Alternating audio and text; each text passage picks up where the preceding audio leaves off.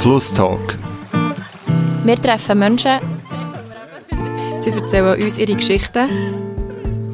Das ist Bern. Hallo zusammen, hier ist Rebecca und ich bin in einer schönen, gemütlichen Wohnung in Zürich. Das ist das Heim von der Anna-Katharina Müller. Sie hat in den Nullerjahren Schauspiel oder Kunsthochschule Bern studiert und ist seither in um die 100 Rollen auf der Bühne, im Kino und in TV-Produktionen zu sehen. Gewesen. Als Gründungsmitglied vom Verein Female Act setzt sie sich zudem für mehr Gleichstellung und Diversität im Theater, Film und Fernsehen ein. Und bevor wir auf die zwei Themen, auf Female Act und auf das Studium zu sprechen kommen, möchte ich zuerst noch von dir wissen, Anna-Katharina, ich auf dem Weg hierher schon ein bisschen nervös war. Hast du gerne noch Lampenfieber?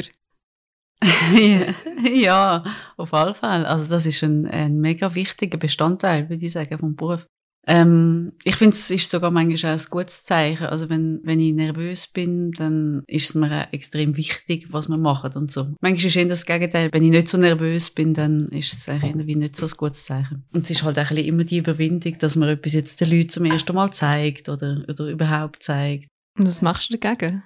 Also man lernt halt mit der Zeit wie so ein bisschen mit dem umgehen, dass man einfach ich habe natürlich jetzt zum Beispiel an einem Premierentag so ein bisschen Ritual, dass ich vielleicht zum Beispiel einen Spaziergang mache, weil ich weiß, dass mich das beruhigt oder dass ich mir noch am Nachmittag etwas koche. Man ist ja dann so lange irgendwie quasi dann in, in dieser Vorbereitungszeit und dann am Spielen und so, so Sachen. Einfach so Ritual. Und andererseits versuche ich ein bisschen das auch so gut es geht, ein bisschen geniessen, weil es eben wirklich halt auch etwas ist, wo einem nochmal so eine extra Energie gibt. Es ist natürlich etwas extrem Schönes, wenn man Leute das kann zum ersten Mal zeigen. Also Lampenfieber ist ja wie nicht nur Angst, sondern auch wie Freude. Das ist ja so ein Konglomerat von alles verschiedenen Gefühlen. Und eben, du spielst ja in Theater, TV und Filmproduktionen. Und was machst du am liebsten? Ich, ich will mich jetzt dabei gar nicht entscheiden auf etwas spezifisch oder so. Ich bin ähm, schon sehr die Heime im Theater, würde ich sagen, weil ich das einfach schon so am allermeisten mache. Aber ich schätze sehr also die Sachen, die zum Beispiel im Film anders sind, jetzt vom Spiel her oder so, dass man kann, ja, sehr viel reduzierter spielen und es vielleicht auch sehr so um Psychologie geht von einer Figur oder von einer, von einer Situation, wo man extrem, ähm, fein kann sein im Schaffen sozusagen. Also man sieht ja dann manchmal schon die kleinsten Sachen oder wenn man nur etwas denkt, das sieht man ja eigentlich schon. Und auf der Bühne ist halt so das, was lässig ist, dass man so ein bisschen in die Volle gehen dass man kann Sachen spielen, die weit von einem entfernt sind. Ich kann alles spielen, also ich muss nicht so aussehen, sondern ich kann einfach viel mehr behaupten. Ich mag mega den Moment, dass man kann mit dem Publikum zusammen etwas erschaffen, also in, in dem Raum, wo es genau nur dann gibt, das gibt es vorher nicht und nachher nicht, es gibt es einfach in dieser Zeit, wo man zusammen in dem Raum ist. Und das kann besser rauskommen oder weniger gut oder einfach, es ist wie so eine, so eine Zusammenarbeit. Das mag ich extrem gern. Ja, und andererseits eben beim Film ist es so, dass man etwas kann wie eine Art einfangen. Also, wenn man jetzt einen Moment, wo irgendwie funktioniert ist, dann in dem Film drin, wenn man Glück hat. Und auch so Konzentration, also dass man wie so, so ein- und aussteigt, das ist irgendwie auch etwas mega Interessantes, finde ich, so von der Dynamik vom Schaffen her. So. Man kann es eigentlich gar nicht so vergleichen. Ja, es sind einfach wie zwei verschiedene Facetten vom Beruf, würde ich sagen. Hey, und ich habe noch ein Zitat rausgekramt, das du vor fünf Jahren am Magazin Annabelle abgegeben hast. Ich lese es sonst vor. Ähm, das Tolle am Film und am Theater ist, dass Gefühle und Echtheit, die im öffentlichen Leben einen geringen Stellenwert haben, die Hauptrolle spielen. Ist das so ein bisschen der Grund, wieso dass du überhaupt zum Schauspiel bist gekommen? Ja, also ich glaube schon. Das ist wie so etwas gewesen, schon irgendwie, was mich immer fasziniert hat oder immer noch fasziniert. Ich meine, die Emotionalität von uns Menschen irgendwie. Dass wir Briegen zum Beispiel, wir sind ja wie die einzigen äh, Lebewesen, die brüllen, soweit ich das weiß und irgendwie ja, finde ich, das ist etwas gewesen, was mich immer extrem fasziniert hat und ich denke, dass es eben wie ich es dort gesagt habe, dass es halt oft so ein etwas ist, was man versucht, in einem, in einem Alltag eher zu verstecken. Also einmal in unserem Kulturkreis da, dass man irgendwie das so ein bisschen eher für sich behalten. Und ich finde das wie etwas, was ich auch extrem schön finde, wenn man das kann miteinander teilen. Ich empfinde das auch oft als ein schönes Geschenk, wenn, wenn ich das von anderen Leuten mitbekomme. Jede Art von Emotionen. So. Also, ja.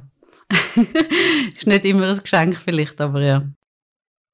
Es ist dann vielleicht das, was der Mensch spezifisch ausmacht, wo man dann halt einfach so wie ähm, mitbekommt. Und vielleicht äh, auf eine direktere Art oder auf eine andere Art, als wenn man jetzt irgendwie etwas, was man sagt oder so. Ja, aber du hast schon die verschiedensten Figuren gespielt. Und ich frage mich einfach immer wieder so, was von dieser Rolle bleibt eigentlich an den Schauspielerinnen und Schauspielern so wie hängen? Wie ist das bei dir? Bleibt da irgendetwas an dir hängen? Oben? Ja, es ist halt immer ein bisschen die Frage, was bedingt sich, gell? Also, es ist natürlich, die Figur hat ja wie Facetten von mir oder, ähm, da gibt's natürlich schon so, gerade jetzt, wenn man im Theater etwas spielt, was vielleicht ein bisschen extremer ist oder so, wo man vielleicht jetzt auch in eine andere Körperlichkeit hineingeht oder in so ein bisschen, ja, etwas, wie soll ich sagen, wo ein bisschen weiter von einem selber weg ist, ist das natürlich auch so sehr lustvoll, das so zu erforschen, so quasi. Also ich würde sagen, es sind schon immer auf eine Art irgendwelche eine Art Facette von mir oder Erweiterungen von mir. Ja, und ich denke, das ist wie, ist halt die Frage, ist das vorher schon da gewesen oder ist das dann nachher noch da? Also es ist halt wie so ein bisschen ein Ausloten oder Ausprobieren oder sich so wie erweitern, so finde ich. Gibt es irgendwie eine Rolle, die dir in den Sinn kommt, die du besonders geprägt hast oder eben eine Idee oder wo wirklich so ein Zusammenspiel ähm, mitbekommen hast? Also was ich extrem gern gespielt habe, weil das auch sehr so eine Figur war, ist, ähm, der, der Motto Kempf hat ein Stück geschrieben, es war ein Vierteiler, gewesen, die Schwestern Karamasow, nach einem Roman von Dostoevsky, die Brüder Karamasow. Also alle männlichen Figuren sind quasi weiblich gewesen bei uns im Stück und alle weiblichen Figuren sind männlich gewesen. Darum habe ich das Merdjakov gespielt und das ist, bei, also der Motto hat wie eine Adaption gemacht auf Bern in der Jetztzeit sozusagen und es ist dann alles auf Schweizerdeutsch gewesen und das Merdjakov ist bei uns Zumpfbeere gewesen, hat die geheißen und die ist so ein bisschen so eine Kifferin, wo immer wieder epileptische Anfälle hat und so und genau, wir haben das so umgesetzt. Ich hatte so eine dicke Wollmütze gehabt und das hat dann immer da so rausgeraucht. Ich hatte so ein kleines Rauchmaschinchen ähm, das ist eine, eine, mega lässige Zusammenarbeit mit dem Matto und mit der Regisseurin und mit meinen Kollegen und irgendwie ist das jetzt halt sehr so eine Figur geworden, die ich immer noch sehr gerne habe und der will, das hat sich jetzt stimmlich auch so ein bisschen abgehoben von dem, wie ich sonst rede und das ist etwas, wo man auch, wenn ich die Menschen sehe, tun wir das auch gerne immer wieder zitieren, weil das einfach so lustig war. Mhm. so gut. ja. Hey, gibt es irgendwie eine Rolle, wo egal wenn und wo in der Film- und Theatergeschichte, wo du gerne mal gespielt hättest, ja, also es gibt natürlich schon Sachen, wo ich denke, das würde ich gerne mal noch spielen. Oder auch wieder spielen oder so. Also wir haben uns jetzt gerade irgendwie auf der Schauspielschule, haben wir uns äh, sehr mit dem Medea-Stoff beschäftigt und ich habe nachher einmal ein Stück gemacht zu dem Thema. Und wo ich denke, das ist sicher auch spannend, die Figur sich der mal wieder anzunehmen, jetzt mit noch ein bisschen mehr Lebenserfahrung oder so ich würde auch mega gerne mal Martha spielen in Who's Afraid of Virginia Woolf. Das habe ich einfach irgendwie immer so eine mega coole Figur gefunden. Also, müsste jetzt vielleicht mal wieder lesen. Aber das hätte ich gerne mal gespielt. Ja, ich habe schon noch so Ideen, wo ich denke, das würde ich gerne noch spielen. Also kann man noch einiges erwarten. Ja, hoffentlich, hoffentlich. ja. ja, die meistens, also ich mache ja sehr viel so zeitgenössische Dramatik, dann oft sind das ja Figuren, wo man ja auch noch gar nicht kennt, sondern die werden ja dann erst gerade geschrieben oder so. Das ist auch mega lässig. Also kannst du dir vorstellen, dass du selber mal schreibst? Ähm, ja, wer weiß. Also ich würde jetzt das nicht äh, gänzlich ausschließen. Also im Moment ist es noch nicht so vorgesehen, aber wer weiß, ja. Hey, und du bist ja in der Schauspielbranche nicht nur als Künstlerin tätig, sondern bist auch anderweitig aktiv. 2019 hast du mit anderen Schweizer Schauspielerinnen Female Act gegründet. Der Verein setzt sich für Gleichstellung und Diversität in Film und auf der Bühne ein und der hat das Manifest formuliert. Der will die Aktualisierung von veralteten Geschlechterrollen in Film, Fernsehen und auf der Bühne. Der will mehr Repräsentation von der gesamten Gesellschaft, also Sichtbarkeit bezüglich Alter, Herkunft, Hautfarbe, Körperpsyche und Klasse und von LGBTQI-Plus-Personen. Der fordert weiter Ahndung von Machtmissbrauch, gleichen Lohn für gleiche Arbeit und eine bessere Vereinbarkeit von Beruf und Familie. Hast du da noch etwas zu ergänzen? Das Manifest ist natürlich auch so eine Art äh, Work in Progress. Das ist etwas, was sich auch immer weiterentwickelt, aber das ist jetzt auch der aktuelle Stand und ich finde, das tut eigentlich immer noch recht gut widerspiegeln, die Themen, wo wir jetzt so dran sind. So. Und das sind ja Problematiken, die sich jetzt nicht innerhalb von kurzer Zeit so gezeigt haben, sondern die sich über Jahre verfestigt haben. Wieso hat er eigentlich den Female Act genau in 2019 gegründet? Ist das aus einer ganz bestimmten Dringlichkeit aus entstanden?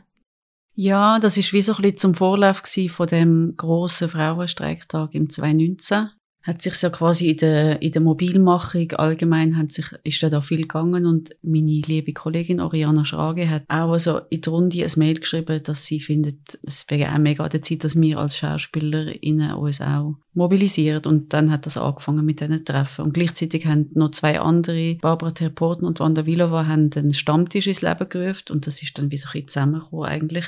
Und hat äh, extrem äh, gute Dynamik gegeben, einfach so im Vorlauf zu dem Frauenstreiktag, dass wir die Sitzungen hatten und wie gemerkt haben, es ist auch ein grosses Bedürfnis da von vielen und es ist so eine Energie, so eine äh, sehr, sehr, ähm, ja, also sehr viel Kraft ist da irgendwie losgegangen. Das ist eine mega schöne Erfahrung gewesen.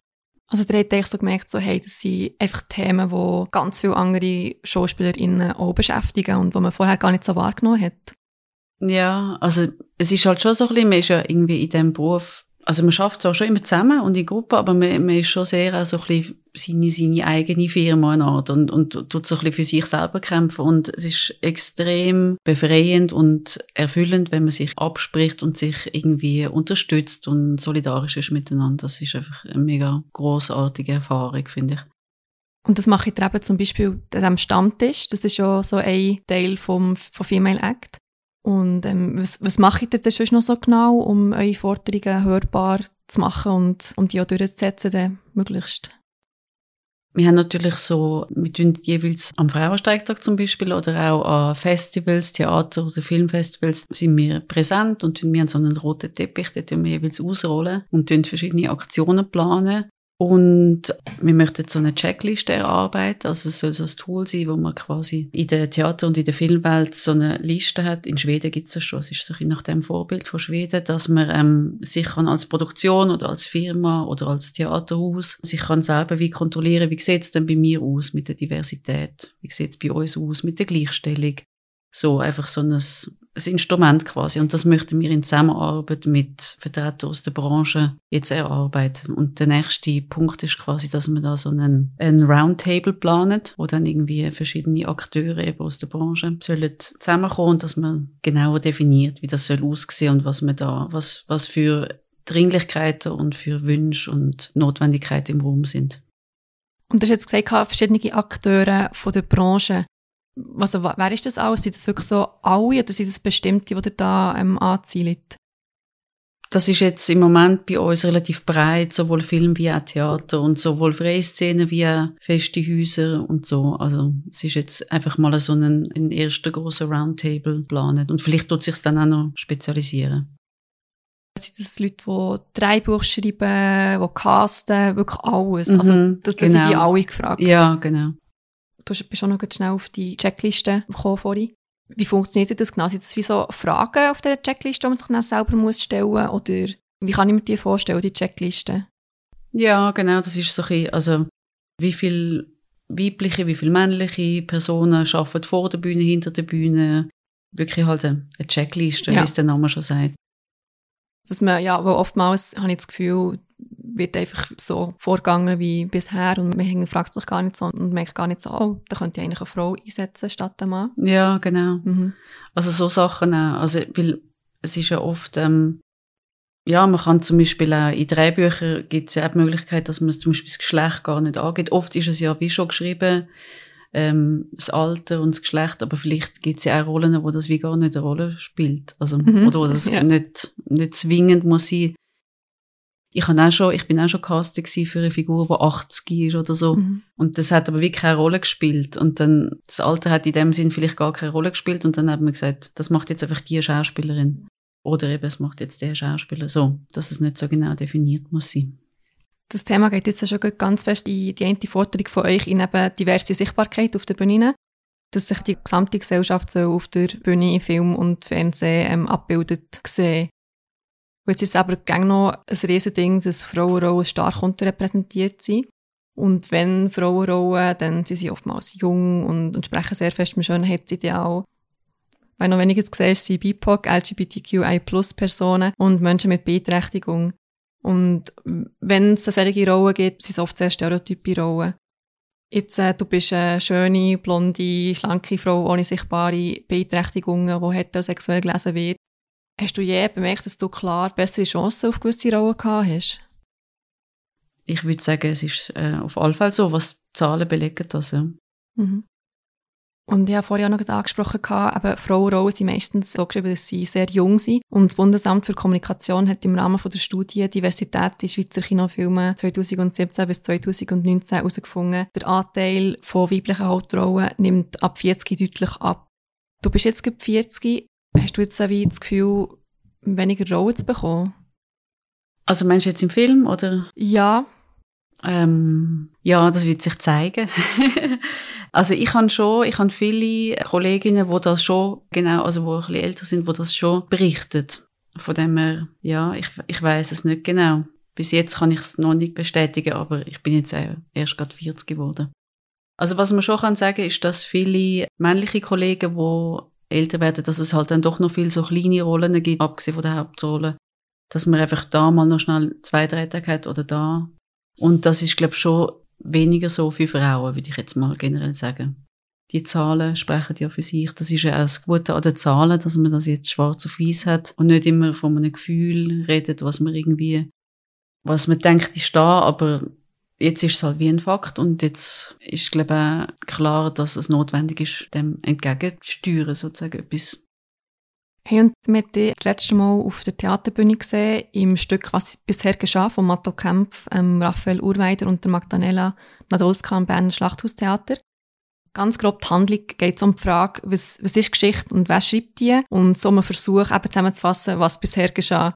Das war ein Ensemble aus acht SchauspielerInnen, die so gecastet wurden, dass sie alle so recht unterschiedliche kulturelle Hintergründe haben. Und ihr wie alle können so die eigenen Erfahrungen einbringen und so das Stück mitschreiben, so gesehen.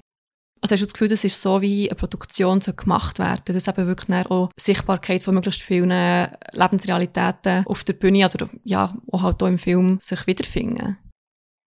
Ja, also ich finde es halt auch wichtig, dass es du hast es vorher kurz angesprochen, dass es gar nicht zwingend immer muss Thema dann auch sein vom Film zum Beispiel. Also es ist ja sehr oft so, dass zum Beispiel, wenn, wenn man jetzt eine Figur hat, die trans ist, dass das dann auch das Thema ist vom Film. Aber es wäre eigentlich wünschenswert, dass zum Beispiel einfach irgendeine Figur im Film trans ist und es gar nicht weiter thematisiert, weil wieso funktioniert ja unsere Welt eigentlich auch. Also ich würde mir da sehr wünschen, dass es einfach wie unsere Welt widerspiegelt, wie sie ist. Dass alle Menschen sich auch wiedererkennen können auf der Bühne und im Film. Das fände ich sehr wichtig.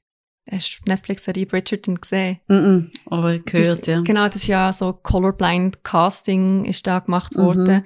Das heisst, jetzt hat man irgendwie auch äh, einen schwarzen Duke und die Königin ist auch BIPOC und es wird auch nicht thematisiert eigentlich. Das habe ich jetzt noch recht einen spannenden Ansatz gefunden, das so zu machen. Das kann man natürlich dann auch irgendwie eben jede Lebensrealität so umsetzen. Ja, auf alle Fälle, weil was natürlich dann schon auch passiert, ist, dass man ja dann darüber nachdenkt, wenn man das sieht, oder? Dann denkt man, aha, ist das so gewesen in der Realität oder nicht? Und was, was erzählt das über unsere Welt, über unsere Geschichte, über die Geschichte von dem Land, wo wir drin leben und so? Ich komme noch zum weiteren Anliegen, wo dir bei Female grossen Wert drauf legt. Und das ist die Vereinbarkeit von Beruf und Familie in der Schauspielbranche. Die ist ja relativ schwierig, weil es gibt selten Festanstellungen, der hat oft tiefe Löhne und viel Arbeit am Wochenende und am Abend. Du, die Partner sind beide Schauspieler, Schauspielerin und haben zusammen einen siebenjährigen Sohn. Wie tut ihr so den Alltag managen? Gibt es da irgendwie größere Herausforderungen jetzt für euch als für ähm, Leute, die einen 9-to-5-Job haben? Ja, also es ist auf alle Fälle, würde ich sagen, anders, als wenn jetzt beide einen, einen Job haben, wo irgendwie vom eben 9 to 5 oder wenigstens jemand, es ist auf alle Fälle anders. Das ist viel mehr, würde ich mal sagen, Improvisationstalent äh, gefordert und man muss sich sehr viel absprechen und viel organisieren und halt die Betreuung, die quasi nicht kann vom Hort und der Schule abdeckt werden, dass man das irgendwie organisiert. Das auf alle Fälle, aber es gibt einem natürlich dann wiederum auch ähm, Freiheit. Also ich finde zum Beispiel, mein Partner und ich, wir machen das wirklich 50-50. Und das ist vielen Menschen in meinem Umfeld jetzt zum Beispiel nicht so möglich, weil einfach die Arbeitsstrukturen nicht so sind. Und durch das, dass wir halt beide in dem Job sind und immer projektbezogen arbeiten, können wir uns das wirklich so aufteilen, was ich als extrem wertvoll empfinde. Also sowohl für meinen Sohn wie auch für mich und für meinen Partner. So. Es ist nicht immer einfach, ja, aber ich finde es super. Mega schön. Aber da hast du in dem Fall auch ArbeitskollegInnen, die wegen diesen Nachteilen halt auf Kinder verzichten. Ja, das weiß ich jetzt gar nicht genau, aber es gibt sicher einfach auch viele, die dann irgendwann einfach aufhören oder weniger arbeiten oder irgendwie in äh, sichere Strukturen wechseln und dann erst vielleicht später wieder spielen oder so. Es ist auf jeden Fall jetzt nicht sehr, von sich aus nicht sehr kompatibel. Und früher ist das schon viel mehr noch so gewesen, habe ich das Gefühl gehabt, dass, dass man sich ein bisschen entscheiden, Kind haben oder eine Karriere. Das hat sich schon sehr geändert zum Positiven, dass es eigentlich schon völlig klar ist, dass man, wenn man in dem Bereich schafft, ein Kind kann haben. Aber es ist nicht unbedingt immer jetzt so einfach. Es hat ja wahrscheinlich auch sehr viel mit vorhandenen oder eben nicht vorhandenen Vorbildern zu tun. Und du hast mir im Vorgespräch eine mega tolle Anekdote erzählt von den Businessfrauen auf der Bühne. Kannst du dir noch mal erzählen? Ja, genau. Ja, das ist mega ähm, lässig. Ich habe ein Stück gesehen von, ich glaube, 400 A, so ist es in Zürich im Message-Salon. Beim Regiblick ist der damals gewesen. Und da haben zwei Schauspielerinnen, ich glaube, es ist Wanda Vilova und Merit Hottinger, die haben Businessfrauen gespielt und die haben eigentlich, ich weiß gar nicht mehr, was es für ein Stück war, aber sie haben eigentlich nur darüber geredet, dass sie ähm, nie sich können vorstellen Kind zu haben, weil eben arbeiten und in dem Job und so. Und das Lustige ist aber gewesen, dass sie und es ist ja Theater, man kann ja behaupten, sie haben einfach beide so riesige Babybücher gehabt, aber sie haben das einfach nicht thematisiert. Und das habe ich großartig gefunden. Ja. Also, weil es ist natürlich einerseits mega lustvoll und weil man so eine Ebene nochmal hat, wo man auch anfängt, über, gesellschaftlich über etwas nachzudenken. Und zum anderen ist es für mich als junge Schauspielerin auch, auch gut gewesen, das zu sehen, dass ich denke, ah, das ist etwas, was man machen kann. Man kann als Schauspielerin arbeiten und Kind haben. So. Mega schön. Mhm. Hey, jetzt noch ein weniger schönes Thema, Macht bzw. Machtmissbrauch. Jetzt ist Machtmissbrauch ist echt ein grosser, breiter Begriff. Kannst du schnell erklären, so was genau alles drunter fällt, vielleicht spezifisch auf, auf die Schauspielbranche bezogen? Also ist natürlich jetzt auch schwierig, das so in, in einer Nutshell zusammenzufassen. Es ist einfach so, dass wir im Theater wie so traditionellerweise Strukturen haben, die sehr anfällig sind für Machtmissbrauch, weil wir oft eine Person haben, die quasi bestimmt über sehr viele andere. Also gerade wenn man jetzt im Theater an festen Häusern sich die Strukturen anschaut, dann sind das Strukturen, die es eigentlich sonst in der Arbeitswelt, also jetzt in der Wirtschaft oder so, eigentlich gar, fast gar nicht mehr so gibt in der Art, dass jemand wie oben ist und kann über so viele Leute bestimmen, ob die dürfen dort arbeiten oder nicht. Also so, dass das wie so das Pyramidensystem sozusagen und das ist natürlich sehr anfällig auf Abhängigkeiten und Machtmissbrauch und so. Und das ist etwas, was ich sehr schwierig finde, weil man tut im Theater immer sehr gesellschaftliche Themen verhandeln seit jeher. Und das widerspricht sehr dem, wie es dann quasi im Betrieb selber aussieht. Und man merkt jetzt, dass da etwas am Gehen ist im Moment, dass da mega der Wille da ist, um da die Strukturen zu verändern. Das ist zwingend nötig. So. Ja, der deutsche Theaterforscher Thomas Schmidt hat 2019 eine Studie ähm, herausgebracht, Macht und Struktur im Theater. Dort sind knapp 2000 Personen aus deutschsprachigen Theaterbetrieben befragt worden, soweit es mir ist, vor allem aus Deutschland und Österreich. Aber das kann man wahrscheinlich auch auf die Schweiz beziehen. Eines der Ergebnisse war gesehen, 55 Prozent der Befragten haben Machtmissbrauch erlebt. Und also für mich ist das jetzt recht eine erschreckende Zahl. Für die auch? Oder ist das wie so zu erwarten gewesen? Ja, also wie gesagt, ich glaube wirklich, dass die Strukturen einfach so wie die sind, ist das für mich wie nicht eine überraschende Zahl. Und es gibt natürlich andere Organisationsformen. Also wenn man jetzt schaut, in der freien Szene ist es natürlich viel basisdemokratischer. Aber also ja, ich habe das schon immer so eingeschätzt, so ein bisschen in dem. Thomas Schmidt, der Theaterforscher, hat dann also den Schluss gezogen, dass eine Lösung für das ganze Problem ist, mal das ganze überhaupt Intendantinnenmodell aufzulösen und Teams einzusetzen, statt einfach nur eine Leitung. Was ist jetzt genau, was ist genau aus deiner Sicht, wieso die Lösung für das Problem? Muss man jetzt wirklich mal bei dem Intendantinnenmodell anfangen? Was würde jetzt die Lage wirklich verbessern? Es gibt jetzt auch viel so Bestrebungen, dass man sagt, man, man tut äh, die Macht aufteilen, dass man in Teams schafft. Und das habe ich das Gefühl, ist extrem der richtige Weg. Und was natürlich auch wichtig ist, ist, dass man schaut, wie sind die Teams zusammengesetzt. Dass man halt dann schaut, dass das eben auch divers aufgestellt ist. Dass man irgendwie möglichst viele Bereiche abdeckt, Leute, die auch betroffen sind oder irgendwie Erfahrungen gemacht haben in, in Bereich. Das, das wäre, würde ich sagen, wäre der beste Ansatz dass man mit ExpertInnen arbeitet für eben verschiedene Bereiche, weil also es ist eigentlich mega wie kann eine Person Expertin für all die Bereiche sein? Das ist eigentlich gar nicht möglich. Ja, so. und eben, und es gibt natürlich, es ist schon nochmal etwas anderes. Also, wenn wir jetzt über strukturellen Rassismus reden, dann ist das etwas, was ich in meinem Alltag quasi mitbekomme, aber ich bin nicht betroffen. Und es ist natürlich schon nochmal eine andere Erfahrung, die jemand macht, der betroffen ist. Und es ist ja wichtig, dass die Erfahrung, dass, dass man das irgendwie, und zwar nicht nur als als beratende Funktion, finde ich, sondern auch als quasi aus dem Kernteam raus. So. Du hast jetzt auch vorher schon gesagt, es ist jetzt einiges im Gehen. Man hört auch immer wie mehr Geschichten oder Leute, die sich halt oftmals so anonym über ihre Erfahrungen austauschen oder melden. Und immer mehr Schauspielerinnen trauen sich, wie rauszukommen mit ihren Erfahrungen vom Machtmissbrauch ist die MeToo-Bewegung, die 2017 angefangen hat, ist das so ein bisschen der Auslöser für das? Oder wieso traut man sich jetzt mehr? Das ist natürlich sehr ein wichtiger Moment gewesen, die MeToo-Bewegung und dass man irgendwie angefangen hat, über das zu reden, weil das ist ja auch etwas, wo man sehr allein ist in dem, also weil man irgendwie, es ist ja auch stigmatisiert und der Moment, wo man wie plötzlich merkt, ah, ich bin nicht die Einzige, die das erlebt hat, sondern wir sind viele und wir können darum auch Kraft entwickeln und uns wehren. Ich würde schon sagen, dass das wieder Anfang ist von allem. So. Aber kann es zum Beispiel auch sein, dass sich mega viel wie gar nicht bewusst waren, dass sie Machtmissbrauch erleben, weil das wie als normal, so als, das ist halt so angesehen worden ist und sie so durch die Diskussion gemerkt haben, so, hey, nein, das ist im Fall, das sollte nicht so sein. Ja, also ich würde sagen auf alle Fälle. Ich glaube schon, dass jetzt in den letzten Jahren da extreme Sensibilisierung stattgefunden hat, wo extrem wichtig ist, dass man irgendwie Sachen einfach jetzt kann als das einordnen, was es ist. Weil es ist natürlich etwas Schwieriges, weil wenn man Kunst macht, ist das eine andere Art von Zusammenarbeit, wie wenn man jetzt in einem Büro zusammen schafft. Das ist eine andere Art von Arbeit. Es muss andere Regeln geben. Und es ist aber wichtig auch, dass es Regeln gibt und auch wenn man die jedes Mal vielleicht muss definieren, wie die sind, aber es ist wichtig, dass man ein Bewusstsein darüber entwickelt, wie sollen die Regeln sein und dass man da auch Recht hat, dass es Grenzen gibt und dass man die muss formulieren und dass man muss über Sachen reden und dass es Punkte gibt, wo also oder Momente, wo heikel sind und dass man schaut, dass man mit denen sensibel umgeht. Das ist sehr wichtig. Und jetzt die Regeln, die wie angesprochen hast, wäre das wie etwas, wo, wo dann strafbar sein wenn man es nicht umsetzt? Müsste es so etwas auch noch fast geben?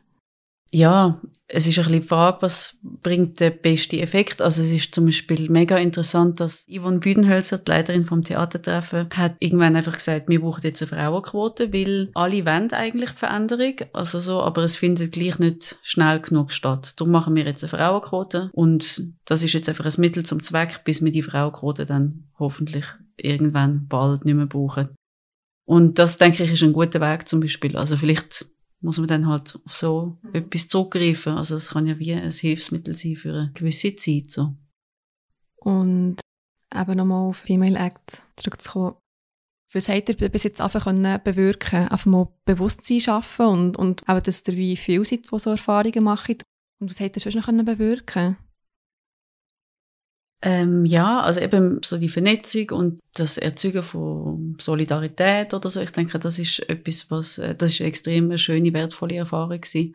Und es gibt zum Beispiel so einen Chat, äh, wo man sich kann, wenn man bei uns Mitglied ist, kann dabei sein, wo einfach zum Beispiel auch Gagenfragen untereinander verhandelt werden. Oder eben es gibt einen Stammtisch, wo man kann teilnehmen kann, wo man irgendwie sich kann austauschen in einem geschützten Rahmen. Dann sind wir an verschiedenen Themen dran. Es gibt zum Beispiel, wir sind gerade dran, ein, äh, auf unserer Webseite einen Kalkulator zu erstellen, wo man kann möglichst schnell Betreuungskosten von Kinderbetreuung ausrechnen. Also weil wir ja quasi in unserem Bereich eben oft zu anderen Zeiten arbeiten als Menschen in anderen Berufen und quasi die subventionierte Betreuung das wie nicht abdeckt, müssen wir ja dann wie auf zusätzliche Kinderbetreuung zurückgreifen. Also das kommt viel vor, dass halt dann Menschen, die in unserem Medien arbeiten, quasi den ganzen Lohn einfach an eine Kinderbetreuung abgeben. Und um da so die Sensibilisierung voranzutreiben, haben wir eben uns entschieden, dass wir jetzt möchten so einen Kalkulator haben bei uns auf der Webseite und sind in Zusammenarbeit jetzt auch mit verschiedenen Theaterhäusern und Institutionen, die uns da auch unterstützen. Ihr seid da so weiterhin voll dran und sobald es dann wieder ähm, möglich ist, an den ganzen Events ähm, aufklären und sensibilisieren und zeigen, dass ihr da seid.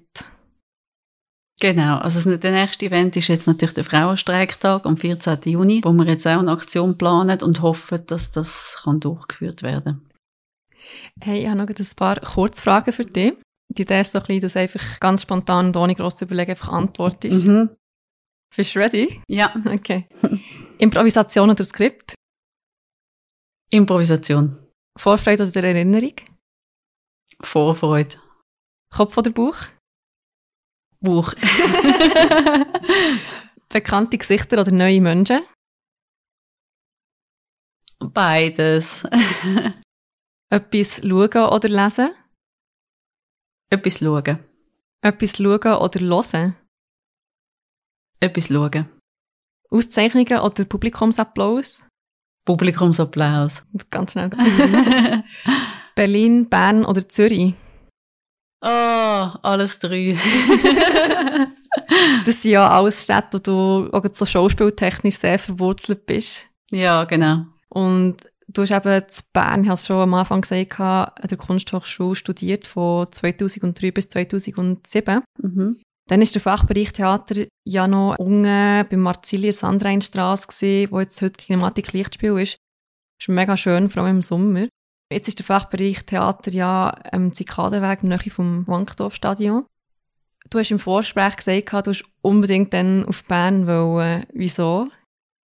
Ja, ich habe ähm, das so eine lässige Erfahrung gefunden bei dieser Aufnahmeprüfung, weil es hatte so eine grosse Küche gehabt dort. Und irgendwie so der Groove in dieser Küche und von dieser Schule, das hat mir extrem zugesagt. Also ich habe, mich- ich habe dann unbedingt auf Bern wollen. Was hast du so für Erinnerungen? Also sind deine Erwartungen auch so bestätigt worden? Du hast ja auch in Bern gelebt während deinem Studium. Ja, ich habe es mega eine super Zeit gefunden. Ich habe eine urlässige Klasse gehabt auf der auch. Und ähm, es ist irgendwie eine mega wichtige Zeit in meinem Leben und auch in meinem Leben als Schauspielerin. Also gibt es irgendwie ein mega prägendes, ähm, einen mega prägenden Moment, wo ich immer wieder daran erinnere. ist. Ah, uh, viele. Ich wüsste jetzt gerade gar nicht so einen. Nein, es ist schon mega eine prägende Zeit. Also, weil man halt auch so, ist ja etwas urschönes, an so einer Kunstschule können machen, weil man so eine Art, wie so ein Moratorium hat, wo man sich kann ausprobieren in verschiedene Richtungen. Und ich habe Bern als sehr ähm, innovativ auch empfunden. Und das ist irgendwie, äh, jetzt gerade mit dem Zusammenhalt in meiner Klasse, wo wir hatten, die, die Konstellation von Leuten, das ist mega furchtbar gewesen. Und ich denke auch gerne an das zurück und bin auch noch in Kontakt mit vielen Leuten von dort und so. So schön. Mhm.